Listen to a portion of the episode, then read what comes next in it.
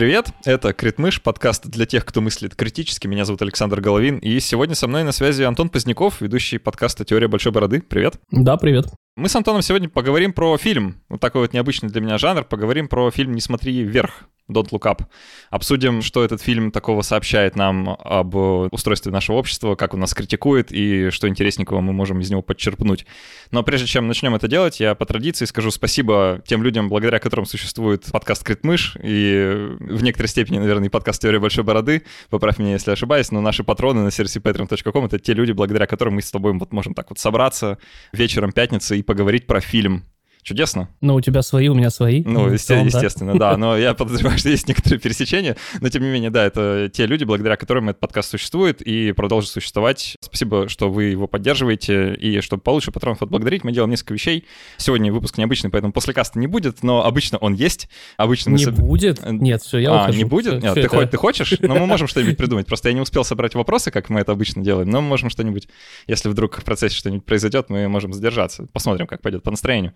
Обычно, да, мы собираем вопросы заранее и потом обсуждаем их после касти, в таком расширенном версии основного эпизода, где еще минут 15-20, иногда даже дольше. Скажу вам по секрету, иногда даже целые часы мы еще обсуждаем разные темы. Кроме того, действует приглашение в закрытый телеграм-чат для патронов от 5 долларов. Вот. А скоро, скоро Patreon ждут изменения так вот оставлю пока это очень обтекаемо, чтобы оставить себе место для маневра, но скоро будут новые награды, некоторые изменения. В общем, следите.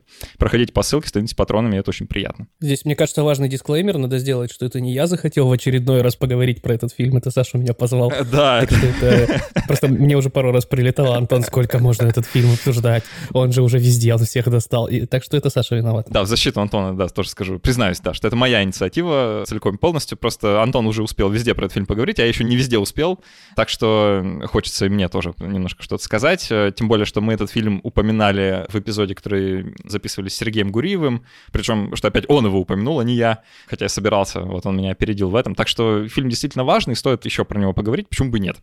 И еще один дисклеймер, да, тоже перед началом, что мы будем, наверное, обсуждать со всеми спойлерами, вообще со всем, чем захотим, захотим, скажем, чем все закончилось, захотим прям сразу, вот, э, поэтому если вы фильм вдруг не смотрели и для вас это важно, чтобы вам не заспойлерили все, то, наверное, лучше его посмотреть, а потом вернуться к этому выпуску с вашими собственными мыслями и сравнить их с нашими. А что там можно спойлерить? Там же все в трейлерах показали, мне кажется. Ну да, я в принципе согласен, что тут как э, с чеховским ружьем, да, с самого начала понятно, чем все закончится, но тем не менее такое предупреждение, наверное, имеет смысл сделать.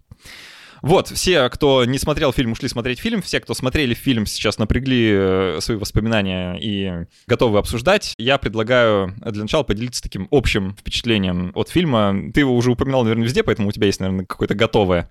Я еще нет, так что давай ты начнешь, и я продолжу. Как тебе вообще кино? Ты знаешь, вот несмотря на то, что я уже много раз о нем говорил, у меня как-то к нему отношение, наверное, со временем трансформировалось, потому что меня немножко вот из стороны в сторону колеблет. Сразу после просмотра и еще какое-то время после него у меня было такое невероятно грузящее ощущение от него, потому что оказалось, что чуваки пытались снять сатиру, и какую-то черную комедию, а сняли что-то близкое к документалке. И понятное дело, что метафоры вот это все, а речь на самом деле не про реальную комету, да, а скорее комета — это вот некая метафора грядущей жопы, которая большая, сложно отвратимая, но при этом мы о ней знаем и выбираем ее игнорирование. Но этот фильм же, он работает на очень большом количестве уровней.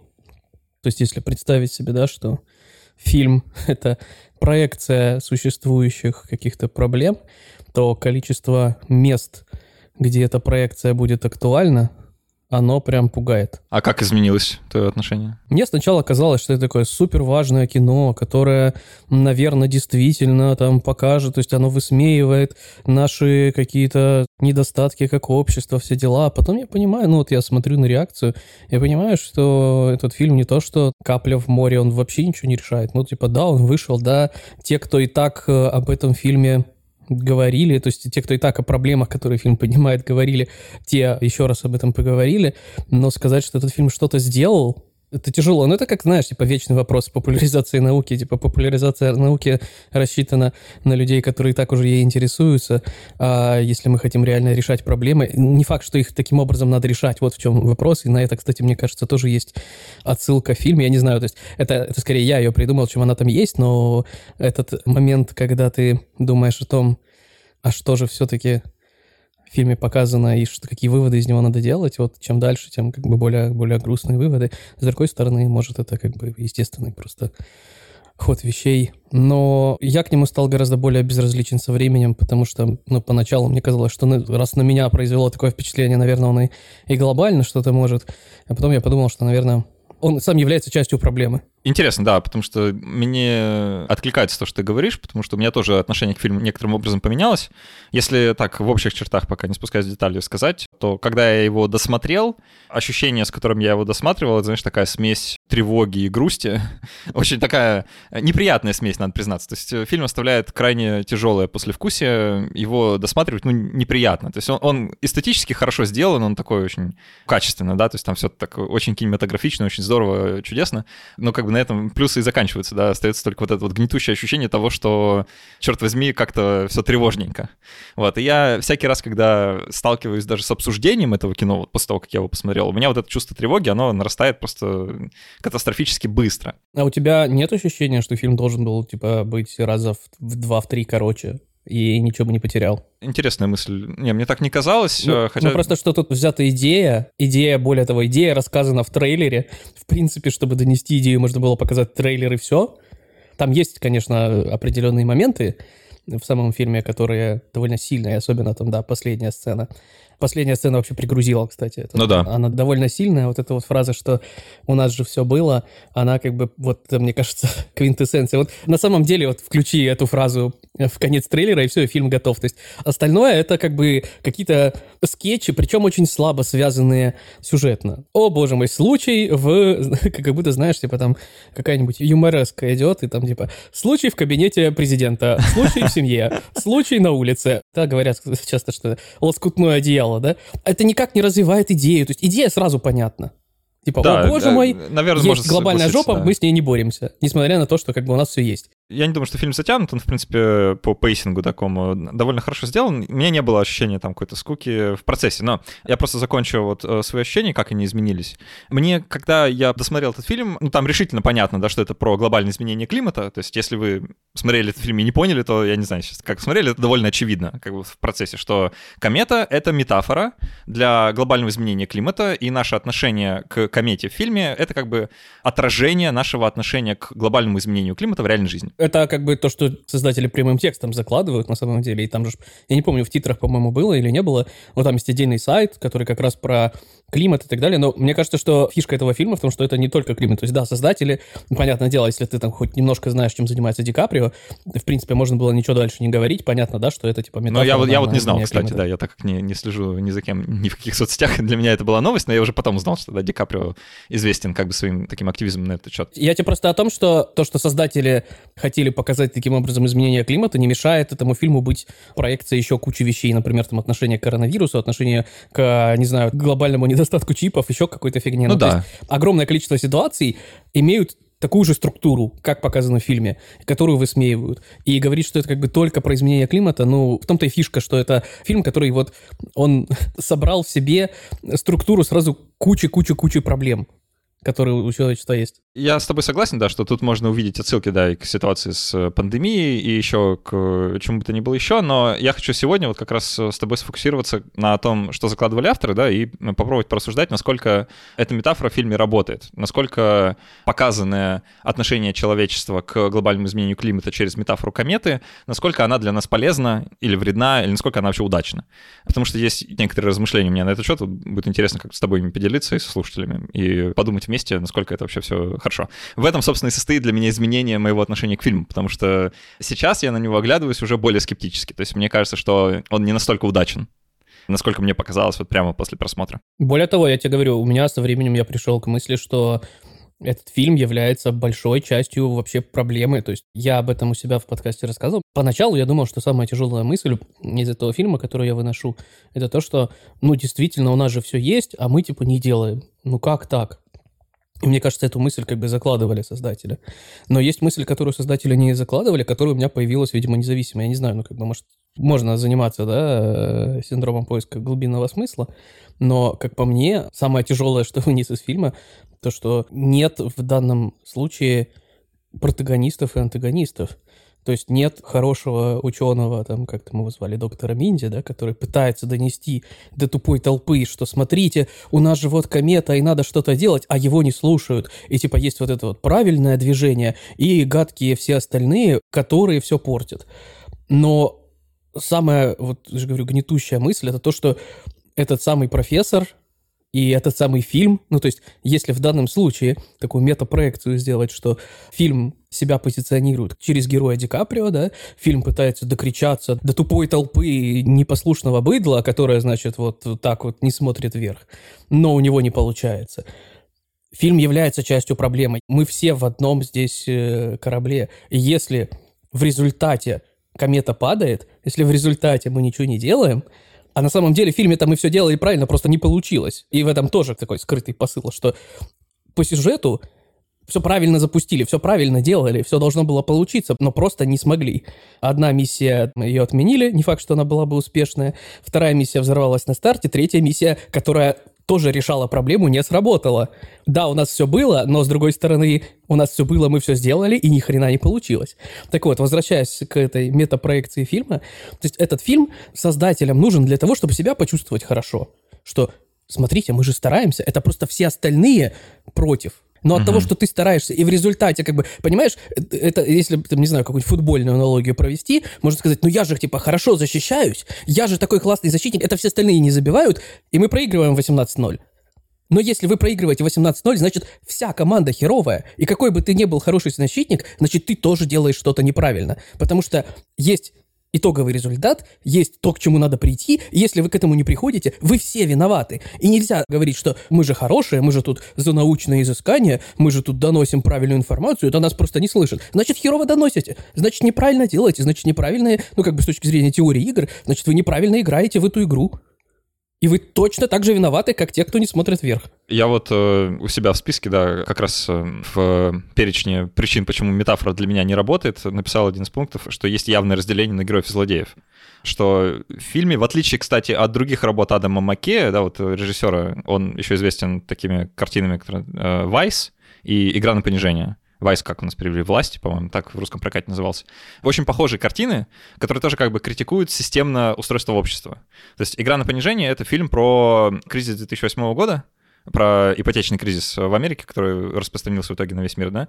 А Вайс — это про вице-президентство Дика Чейни и начало войны с терроризмом и та, и другая картина, они критикуют как бы систему, в которой мы находимся. То есть игра на понижение, она, понятное дело, критикует экономическую систему, в которой все это стало возможным, а Вайс критикует политическую систему, которую люди считали, типа, неподкупной, некоррумпированной, а на самом деле она вполне себе подвержена и тому, и другому.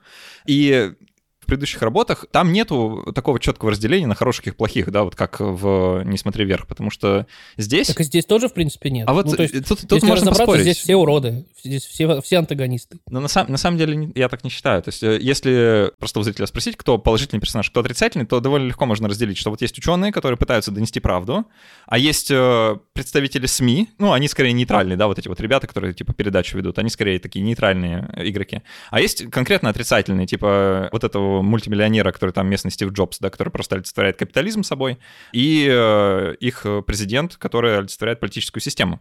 То есть э, они как бы находятся в противодействии героям, которые пытаются донести правду и мешают им в силу своих э, личных мотивов, типа там переизбраться, заработать денег.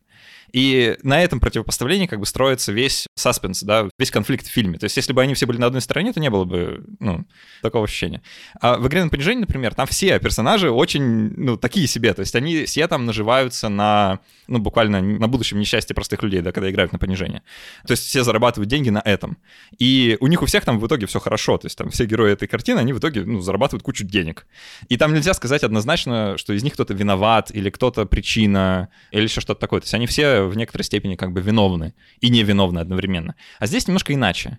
И в этом для меня такое ключевое отличие этой картины от предыдущих работ Маккея, потому что тут как будто бы критикуется система, но на самом деле идет некоторое высмеивание и не знаю, как-то разделение общества на половинки. Вот особенно ближе к последней трети фильма, да, когда вот э, там возникает вот эта вот э, интернет-движуха типа Just Look Up, и в противовес ему возникает как бы вот такое движение «не смотри вверх». Да, don't look up. Ну, это можно, опять же, в текущей ситуации списать на там антиваксеров и так далее, что это тоже... Ну, как бы... Тогда, так в, этом, в этом-то и проблема для меня, потому что в этом фильме есть совершенно точно правильная точка зрения. Правильная точка зрения заключается в том, что комета — это проблема, с ней надо что-то делать. А я об этом и говорю, что она, да, она так подается, и я же говорю, цель явно такого построения сюжета в том, чтобы заставить себя чувствовать лучше, типа, ну я же молодец. Ну да, я-то Ну, я знаю, говорю, что это- комета — это проблема, да? И Мне же это очевидно. Да, да. Я же говорю, это вот как, типа, наверное, даже здесь с нападающим будет э, правильнее аналогия, что, блин, мы проигрываем 18-0, но я же так хорошо открываюсь в чужой штрафной. Я же такой молодец. Я ж тут бегаю от бровки до бровки вообще. То есть я свою-то работу делаю, это мы из-за других проигрываем. Но э, результат одинаковый в итоге. И это для меня усугубляется тем, что там есть очень явная политическая отсылка к трампизму. То есть вот это меня... А, ну это да. это Там, меня довольно сильно текстом удивило. Трамп в юбке показан. Да, и в этом проблема, мне кажется, потому что, я думаю, не секрет как бы для всех, что после Трампа, в принципе, поляризация американского общества, по крайней мере, да, она никуда не делась, то есть она все еще присутствует. И вот это высмеивание, оно такое, оно недоброе совсем. Мы не обращаемся к людям, которые находятся по вот ту сторону политического спектра, да, мы не говорим напрямую с ними. Мы говорим, как ты сказал вначале, да, мы говорим между своими, что смотрите, какие они глупые, они даже вверх просто посмотреть не могут и увидеть очевидное. Ну, это один из аспектов фильма. Все-таки мне кажется, что он не весь в эту сторону направлен. Конечно, конечно. Но опять же, сейчас мы предполагаем, что у фильма есть задача еще-то изменить. Не, я такого не предполагаю. Я просто, Ну вот- я просто говорю, что вижу. Типа, это вот э, то, что там считывается, ну, невооруженным взглядом. Да, и я, я, я про если мы говорим о, от как бы о целеполагании как таковом, если мы исключим вот это целеполагание, что, ну, это фильм, который хочет что-то изменить, и если мы посмотрим на это, ну, типа, просто фильм, нет ничего плохого в том, чтобы, типа, между собой посмеяться над текущими проблемами, потому что мы сделать с ними ничего не можем. Ну, не факт, что, кстати, надо. Ну, слушай, ну, ну, мы все-таки рассматриваем фильм сейчас как некоторое сообщение, как некоторые высказывания на тему глобального изменения климата и нашего отношения к нему. В том-то и дело, что оно не работает.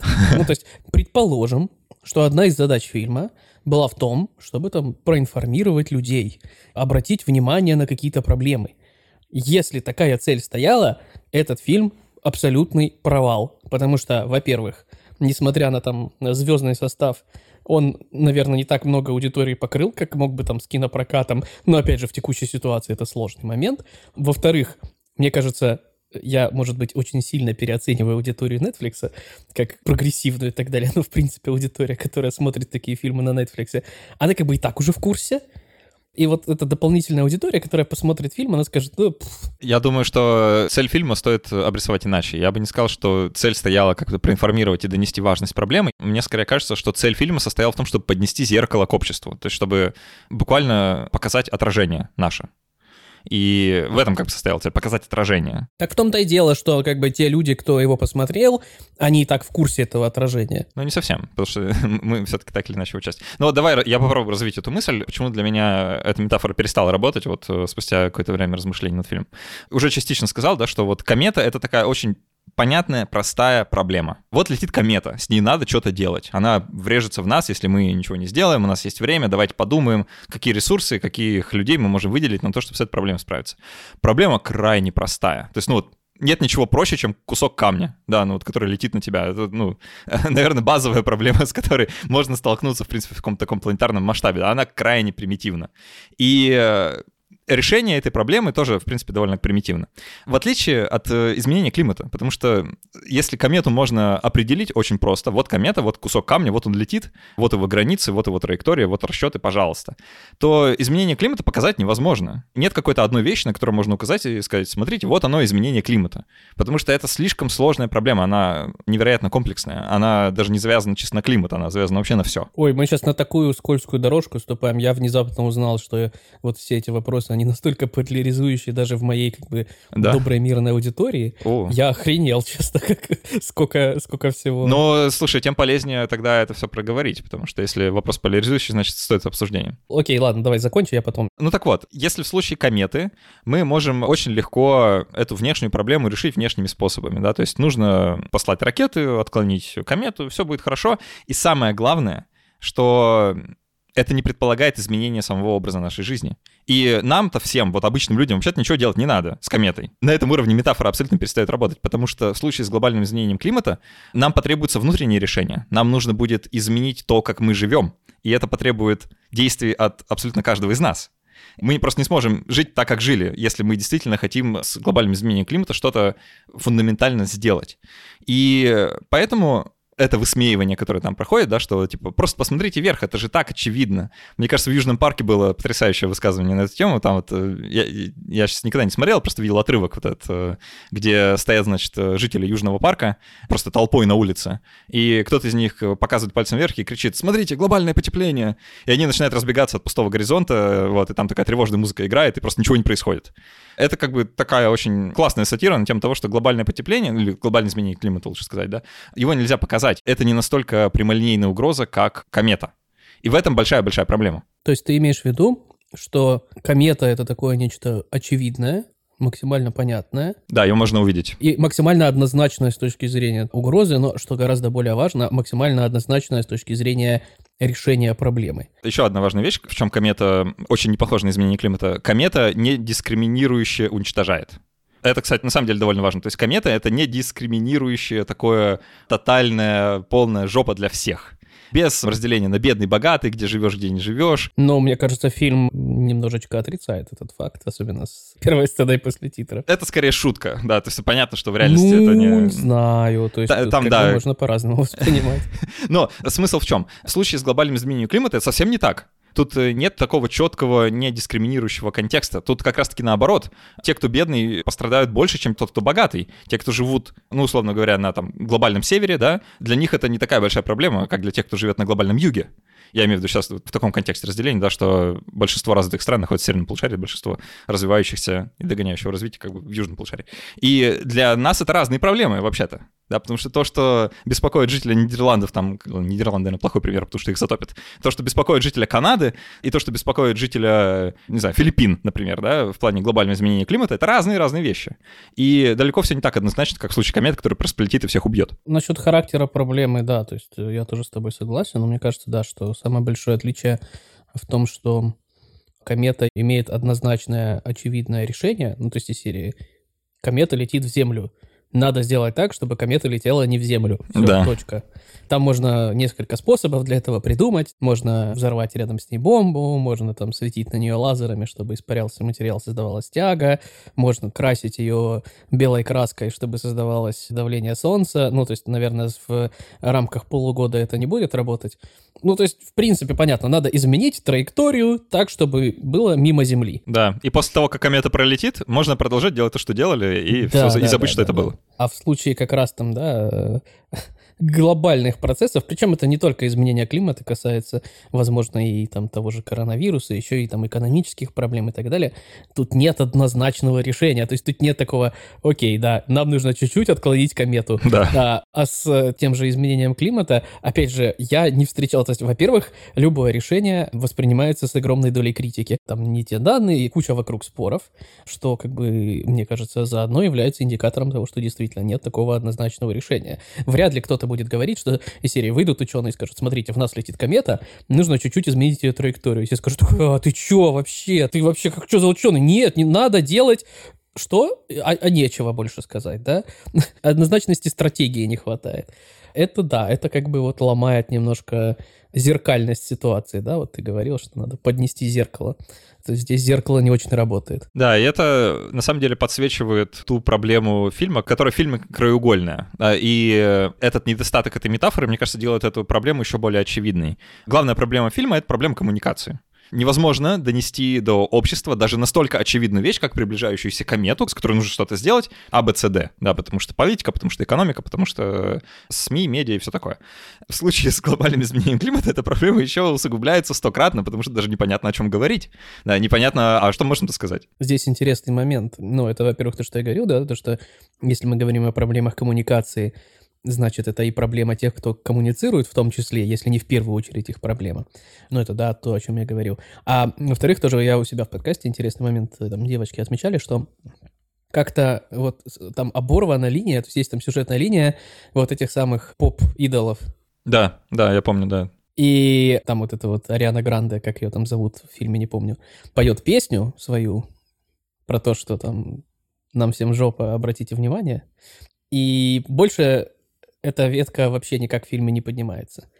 Представим себе, что события фильма реально происходят. И если мы попытаемся как-то померить вклад каждого из действий, каждого из персонажей, у меня есть четкое подозрение, что вклад вот этой песни глобальный в информированность и в количество там людей, которые как-то что-то поймут, будет больше, чем все остальные вместе взяты. Ну, в этом я ничего плохого не вижу. То есть это, так, принципе... А я просто к тому, что фильм берет и эту часть игнорирует потом в принципе. Да, пожалуй, да. И тут, наверное, кроется вот э, тот аспект, который мы оба с тобой почувствовали в фильме, но просто его сложно как-то в слова обернуть и проговорить. То есть это фильм, в котором ты как бы себя восхваляешь. Ну, типа, если ты создатель фильма, и если ты там, не знаю, Ди Каприо, который активистские активности проводит, то это как бы фильм о том, чтобы сказать, посмотрите, какой я офигенный. Да, во многом, да, это, наверное, ссылка именно с таким посылом. Но еще важно, что то, что фильм не развивает эту мысль, да, не идет дальше в этой критике нашего устройства медиа и как бы вот формирования этих социальных пузырей, в которых мы все находимся, да, и что только песней можно достучаться там до определенной аудитории, он не идет дальше в этом, просто останавливает эту вот линию, да, и все, как бы дальше она неинтересна.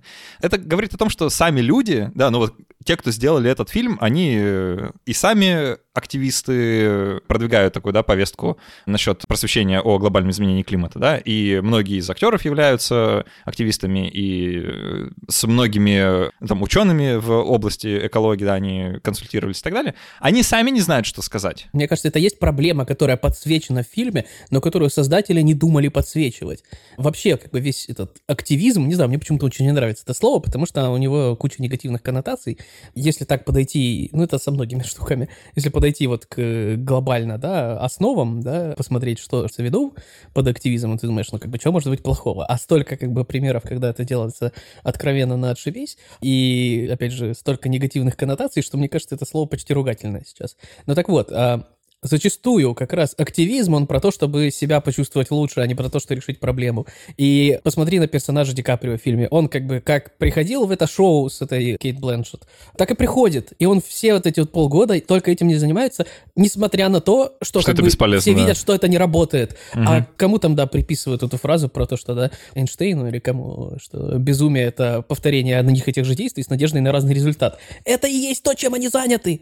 То есть, если ты ходишь в новостное шоу, пытаешься что-то донести, и это не работает, возможно, ты делаешь что-то не так. И, возможно, снимая всякие эти фильмы и проводя какие-нибудь акции и так далее, если это не помогает, возможно, надо действовать по-другому. Возможно, надо как-то стратегии менять, а не говорить, ну, смотрите, ну мы же полезным делом занимаемся, сложно же к нам подкопаться. Мы такие красивые, молодцы, активисты, мы вот тут вот фотографируемся с э, уссурийскими тиграми и белыми медведями, а вы, гады, вы, гады, из-за вас они умирают.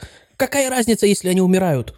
Ну, то есть, если все равно все вымрут, или там любую другую проблему возьми. Как правило, люди, которые с ней борются, говорят, смотрите, мы так крутые, красивые, мы за правильное дело, но из-за вас все плохо. Какая разница, что ты делаешь, если все все равно в итоге плохо? Ну, зато я белый и пушистый стою в белых ну, перчатках. Да, но я же говорю, и этот фильм и есть квинтэссенция этой проблемы. То есть этот фильм, он показывает что? Что, смотрите, мы понимаем проблему, мы сделали типа зеркало общества в виде фильма и сделали культурное высказывание на эту тему. Потому что мы молодцы, мы понимаем все это, но сделать ни хрена не можем. Да. Слушай, мне нравится, как мы ближе ко второй половине выпуска уже так прям не стесняясь ругаем фильм. Ну, как, наверное, заслуженно. Я хочу еще один момент подчеркнуть, который для меня умножает вот этот эффект, о котором ты говоришь, да, вот этого такого высокомерия и высокомерного отношения к людям, которые как бы являются адресатами высказываний, да. Это такой сквозящий через весь фильм америкоцентризм с этим вот мессианством, и, ну, просто богоизбранностью американского народа. Он меня просто, еще во время просмотра, на самом деле, он меня очень сильно беспокоил, потому что... Такая это, наверное, ситуация изнутри так и выглядит. Опять же, мне сложно судить, но... Наверное, возможно... да, да. Вот я думаю, что это действительно они так и воспринимают, что есть Америка и весь остальной мир, и у них прям обязанность, да, вот типа если не они, то никто. Ой, ну это же известный факт, что типа все инопланетяне высаживаются исключительно... Про это, да, про это все шутят, но э, это стоит проговорить, потому что шутки шутками, но это действительно серьезно серьезная точка для меня, потому что там упоминается буквально вскользь, типа, что вот есть какая-то миссия там русских, какая-то азиатская миссия, там еще что-то. Ну, типа, все остальные собрались. Да, да, да. И у них, и... у них ничего не получилось, потому что там Байконур взорвали или что-то такое, да. Тут тоже, не знаю, вот за это мне сложно фильм ругать, потому что, ну, если бы он пытался показать вообще глобальную историю, у них персонажей бы не хватило, это раз. Но это впихнуть невпихуемое было бы. Америка Америкой, да, и я понимаю, там центр мира в глазах американцев все такое, но, честно говоря, наша планета гораздо богаче, разнообразнее больше, чем Америка про себя думает. И то, что в этом фильме, который про глобальное, подчеркивает слово, изменение климата, все вращается вокруг политики и политической ситуации, экономической ситуации в Америке, это для меня довольно странно.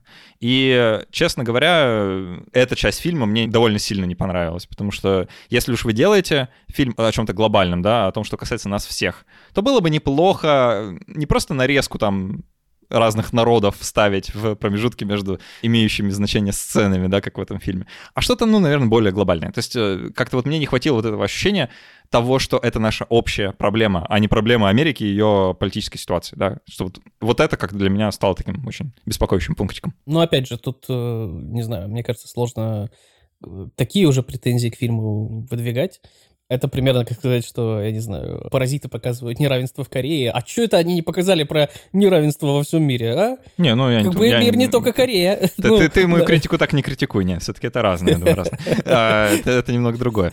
Представляю, сейчас врывается в подкаст такой Ди Каприо, такой, ты мою критику так не критикуй. Да-да-да. Ну, это было, это было бы сильно. Давай еще вот про что скажем. В фильме есть некоторая такая отсылка, да, к тому, что то, как устроены наши соцсети, некоторым образом нас развращает, ну или лучше сказать, портит эту самую коммуникацию, которую мы пытаемся... Персонаж Ди Каприо это проговаривает буквально словами в одном из этих выпусков их новостного шоу, да, где он говорит буквально, что иногда нам нужно просто вот словами как что-то говорить, чтобы нас услышали, да, чтобы вот мы просто вот говорили, типа, важные вещи. И все устройство наших социальных сетей, оно как будто бы нас постоянно отвлекает на какую-то ненужную мишуру, типа, да, вот в фильме там это свадьба каких-то рэперов с какими-то певицами, а в реальной жизни это, ну, в общем-то, то же самое. И то, что соцсети как бы устроены так, как они устроены, во многом нам мешает, в фильме как будто бы эта мысль проскальзывает, да, как будто бы нам мешает нормально общаться, то есть действительно коммуницировать. Как тебе на этот счет? Это больная тема. Опять же, мне кажется, она супер поляризующая. Но как бы моя позиция по этому вопросу, я как раз скорее не согласен. И здесь я опять же упираюсь в то, что мы должны. Кто такие мы? Одна из стратегий, если ты хочешь что-то изменить в этом плане, вот, вот так, наверное, это правильно сформулировать, себя не буду к этому причислять, потому что, опять же, здесь э, проблем может быть много разных, а, о которых может идти речь, но как бы структура решения у них может быть одинаковая. Очень просто ругать окружающую среду и говорить, что у нас что-то не получается из-за нее, и что эта окружающая среда неправильная. Ну, то есть, условно, я не знаю, кричать, что Почему моего фонарика не видно другим людям, э, когда я пытаюсь их найти, и когда я нахожусь в лесу? Блин, если ты находишься в лесу, значит, надо использовать методы, которые для леса предназначены, а не те, которые в полях работают. А не говорить, что, блин, вокруг меня лес, а не поле, и поэтому у меня все хреново получается. А что касается там соцсетей, тоже это очень простая критика всяких соцсетей и так далее. Но мне по этому поводу нравится мысль, я ее не помню, у кого украл, но у кого-то украл. Самое страшное, что, может быть, я ее подцепил в ТикТоке. Кстати, ну как, надо знать врага в лицо, поэтому я в ТикТоке периодически зависаю. Так, возвращаясь, да, к мысли, что говорить, что, ну вот, соцсети, еще можно сказать, что это злые корпорации используют соцсети, чтобы отуплять человечество. Распространенная позиция, да? Но что если посмотреть на эту ситуацию по-другому? Что если посмотреть на какой-нибудь условно ТикТок с его бесконечной лентой и всяких там тупых танцев и прочих приколов разной степени интересности? Что если посмотреть на эту ситуацию, блин, посмотрите, вот у нас есть информационное пространство. В нем есть куча разного.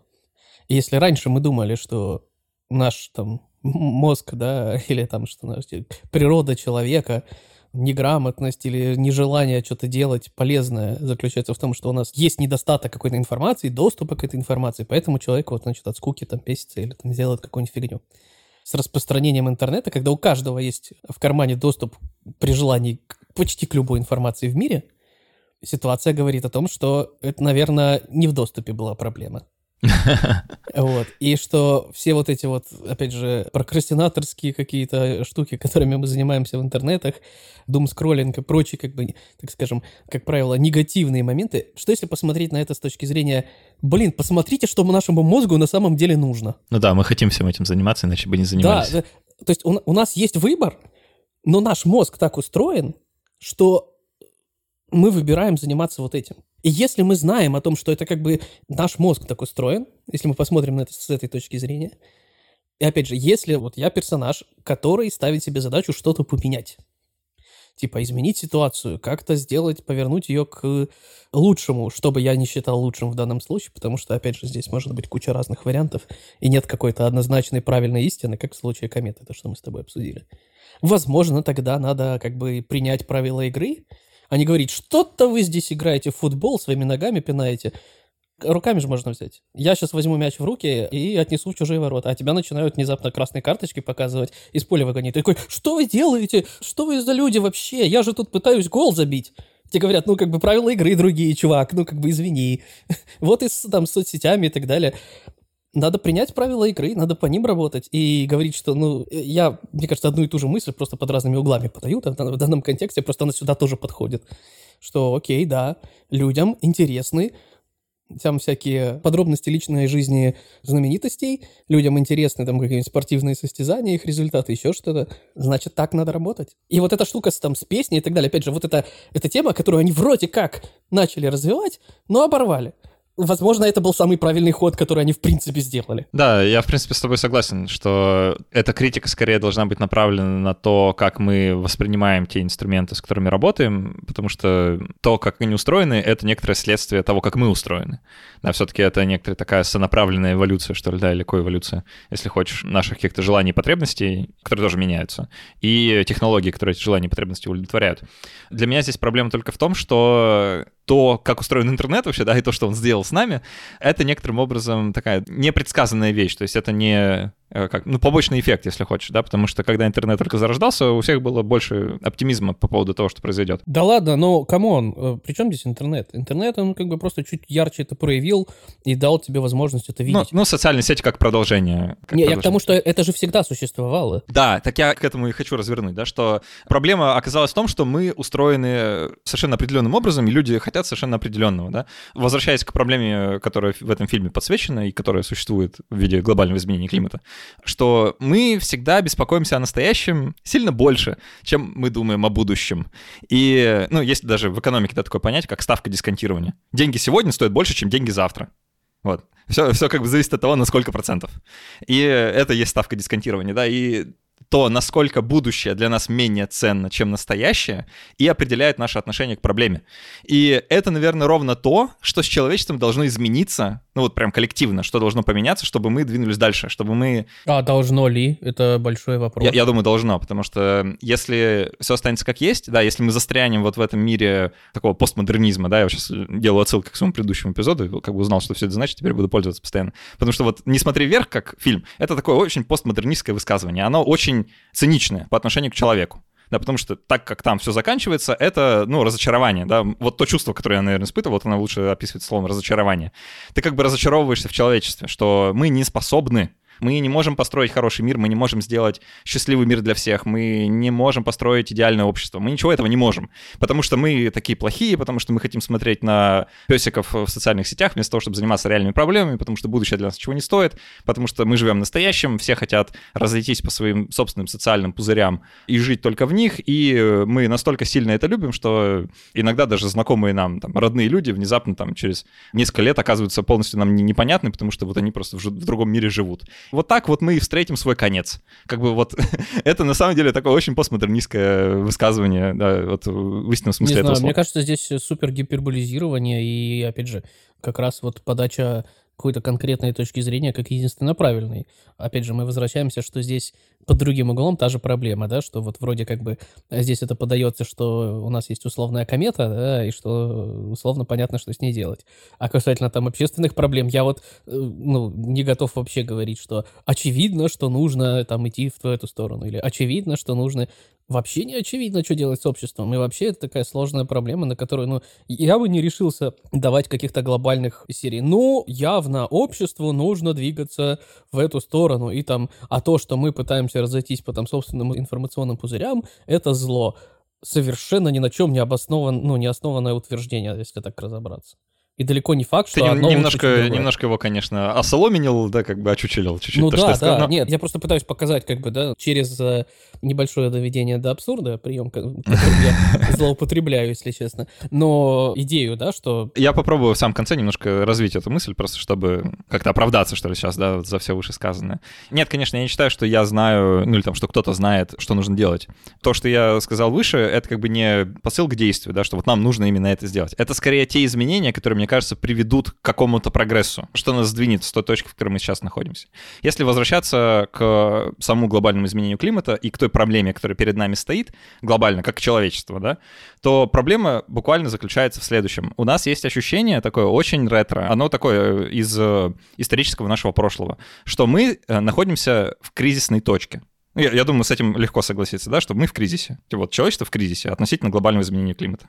Потому что тот уклад жизни, который мы вели все это время, да, который привел к этому всему бурному экономическому росту, которым мы наслаждались, плодами которого мы наслаждались все эти десятилетия, с, сейчас возьмем там, с конца Второй мировой войны вот до, по сегодняшний день, что все это подходит к концу, подходит к какому-то завершению, что это, это был этап, как будто мы находимся в кризисной точке, и мы должны преодолеть этот кризис, найти новую точку равновесия, и дальше все будет хорошо.